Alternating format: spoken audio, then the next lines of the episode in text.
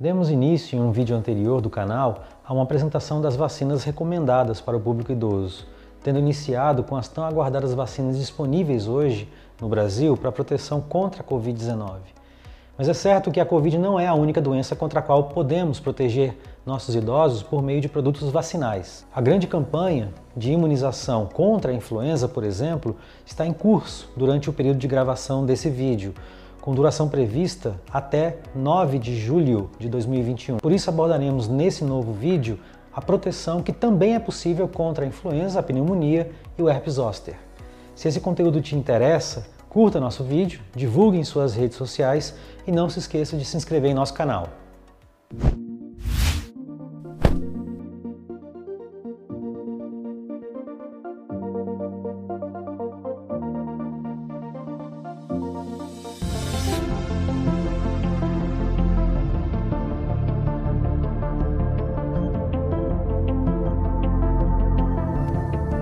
Iniciando uma explicação por aquela que é a forma de imunização mais comum aplicada a pessoas idosas, que é contra a influenza ou a gripe.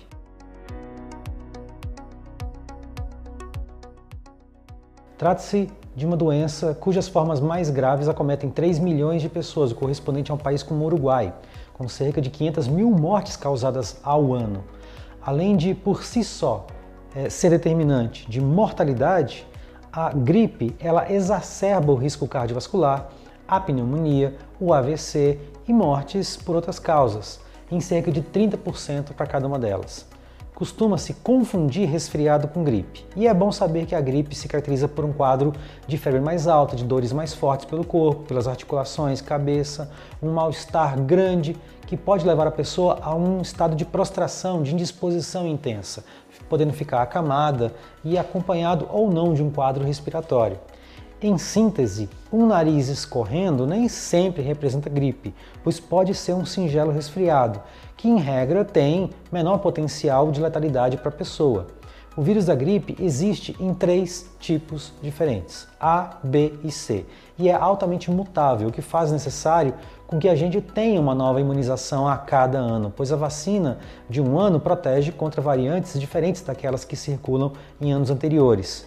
Um mito que é muito frequente é o de que a vacina possa causar a gripe, o que não é possível, pois a vacina é construída a partir de vírus inativado e fragmentado, como se além de morto ainda fosse esquartejado, ou seja, incapaz de causar qualquer infecção, mas sendo muito frequente o relato de pessoas que tomaram vacina e ainda assim desenvolveram sintomas gripais. A principal explicação para isso ah, está naquela confusão que costuma se fazer entre gripes e resfriados, da qual falamos há pouco, e também na grande diversidade de vírus respiratórios capazes de causar resfriados que circulam entre nós.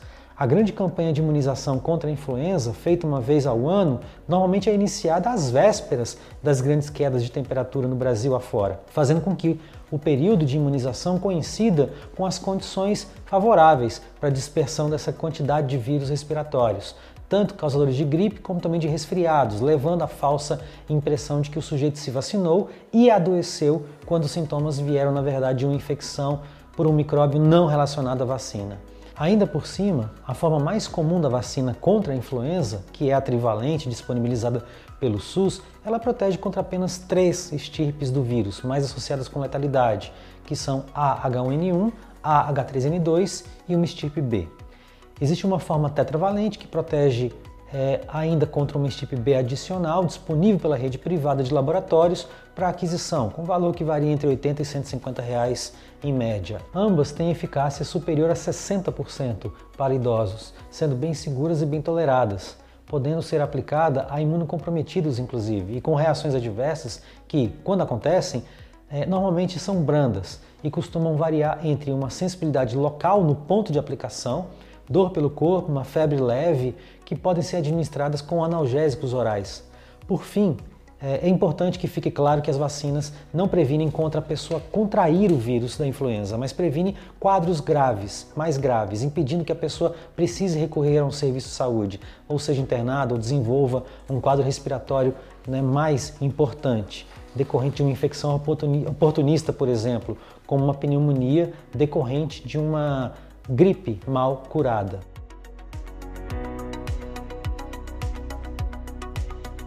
Agora falando das vacinas antipneumocócicas. Trata-se de um tema correlato, pois estamos falando também de uma condição respiratória, com o agravante de que a pneumonia costuma se desenvolver em sequência ou até mesmo ao mesmo tempo a uma infecção pela gripe.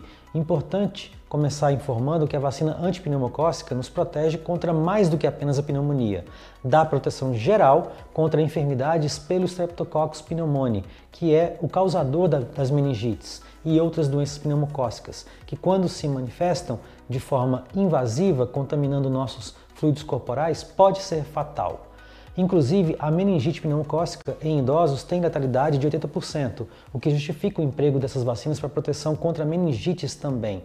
Doenças pneumocócicas no mundo são responsáveis pela morte de 1 milhão e meio de pessoas ano, ah, ou seja, três vezes mais do que a influenza mata. Mas voltando a falar de sua utilização contra as pneumonias, a vacina tem uma é, eficácia superior a 80% para nos proteger contra pneumonias invasivas.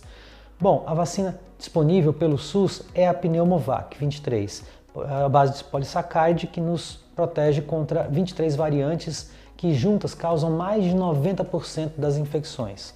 A distribuição dessa vacina hoje está restrita aos CRIs, que são os Centros de Referência para Imunobiológicos Especiais e, portanto, com a necessidade de que o paciente idoso seja encaminhado mediante laudo que ateste doença crônica, cardiovascular grave, diabetes mellitus tipo 2, HIV ou doença pulmonar ou outra, né, para que o paciente possa receber essa vacina. É também comum que seja aplicada em idosos durante a campanha nacional de vacinação contra a influenza, mas para os que vivem acamados ou em instituições como casas geriátricas, instituições de permanência, hospitais. Ou seja, a pneu 23 hoje ela é negada pelo SUS a pessoas idosas com bom estado geral de saúde, sem histórico de doença crônica ou infecciosa importantes. Está disponível pela rede privada ao custo de 100 a 200 reais em média. Existe outra vacina antipneumocócica, que é a Prevenar, ou também conhecida como 13 valente, que é conjugada a proteínas que interessantemente, apesar de ser contra um repertório menor, causa uma memória imunológica mais prolongada, contra essas mesmas 13 variantes apenas. Por ser baseada numa estratégia em que os polissacárides são conjugados a carreadores proteicos para se tornarem mais visíveis ao sistema imunitário, ela é mais eficiente. A pneu 23 utiliza de polissacárides livres, além de diluir o direcionamento da vacina contra três variantes tanto que o esquema vacinal recomendado se inicia com uma dose de pneumo 13, com intervalo de um ano para se aplicar então a pneumo 23 e por fim um reforço de pneumo 23 cinco anos após a primeira aplicação de pneumo 23. A pneumo 13 que eu disse não estar disponível pelo SUS pode ser adquirida pela rede laboratorial privada a um custo que varia entre 300 e 500 reais. Eventos adversos a essas vacinas costumam ser brandos, apenas com dor, inchaço leve sobre o local de aplicação, sendo febre algo muito pouco comum. Falando agora do herpes zoster. Trata-se de uma doença que afeta um milhão de pessoas ah, nos Estados Unidos ao ano, acometendo 50% dos idosos com mais de 85 anos de idade. O herpes zoster é causado pelo mesmo vírus da catapora, a varicela, que pode ocasionar uma lesão de pele muito importante, lesões herpéticas bolhosas, é, que doem bastante, incomodam e que podem se resolver em pouco tempo, dias, semanas, a depender do paciente, mas podem permanecer de forma persistente uh, em muitos acometidos, com o vírus escondido nas ramificações nervosas, especialmente entre idosos. Mesmo com a cura das feridas, o paciente pode ficar com uma neuralgia pós-herpética que pode perdurar ao longo da vida, causando grande sofrimento, sendo é, uma dor de difícil manejo, controle, levando quase sempre a uma polimedicação, principalmente na pessoa idosa. Acomete mais frequentemente o dorso, as costas da pessoa, mas as dores podem também se irradiar para o abdômen, para o tórax e eventualmente para a face. A vacina disponível no Brasil é a Zostavax é essencialmente a mesma vacina da catapora, aplicada na infância, só que com 14 vezes mais conteúdo de vírus em sua composição. Trata-se de uma vacina de vírus atenuado, por isso contraindicada para pacientes imunossuprimidos ou em uso né, de anti-inflamatórios esteroidais de forma contínua. Para a população para a qual é licenciada, a vacina tem uma eficácia de proteção da ordem de 70%. Mas uma proteção que cai conforme a progressão da idade, o que faz com que seja desejável sua aplicação logo quando essa pessoa é, tem a indicação para receber a vacina, ou seja, quando chega a faixa etária apropriada. Ou seja, logo ao completar os 60 anos. Existe outra vacina já utilizada nos Estados Unidos, ainda não disponível no Brasil, que é a base de subunidade e que mostra uma eficácia muito superior, acima de 95%, é, àquela atenuada que nós temos hoje no Brasil. Lembrando que o paciente que contraiu o herpes zoster não está imune a contrair novamente. E trata-se de uma vacina que não é disponibilizada pelo sistema público de saúde, que se encontra acessível exclusivamente por clínicas particulares a um custo que varia entre 500 e 600 reais cada imunização. Por fim, cabe lembrar que o universo de vacinas que é recomendado a pessoas idosas é maior do que aquelas abordadas aqui. Afinal, também existe a indicação de uso de vacinas ah, como a DT, contra a difteria e tétano, contra a febre amarela, contra as hepatites virais A e B. Ah, caso deseje saber mais sobre essas vacinas ah, ou outros temas importantes para as pessoas idosas, deixe seu comentário ou sugestão abaixo desse vídeo. A SPGG está à disposição para formar e informar, pois envelhecer bem é o canal. Obrigado.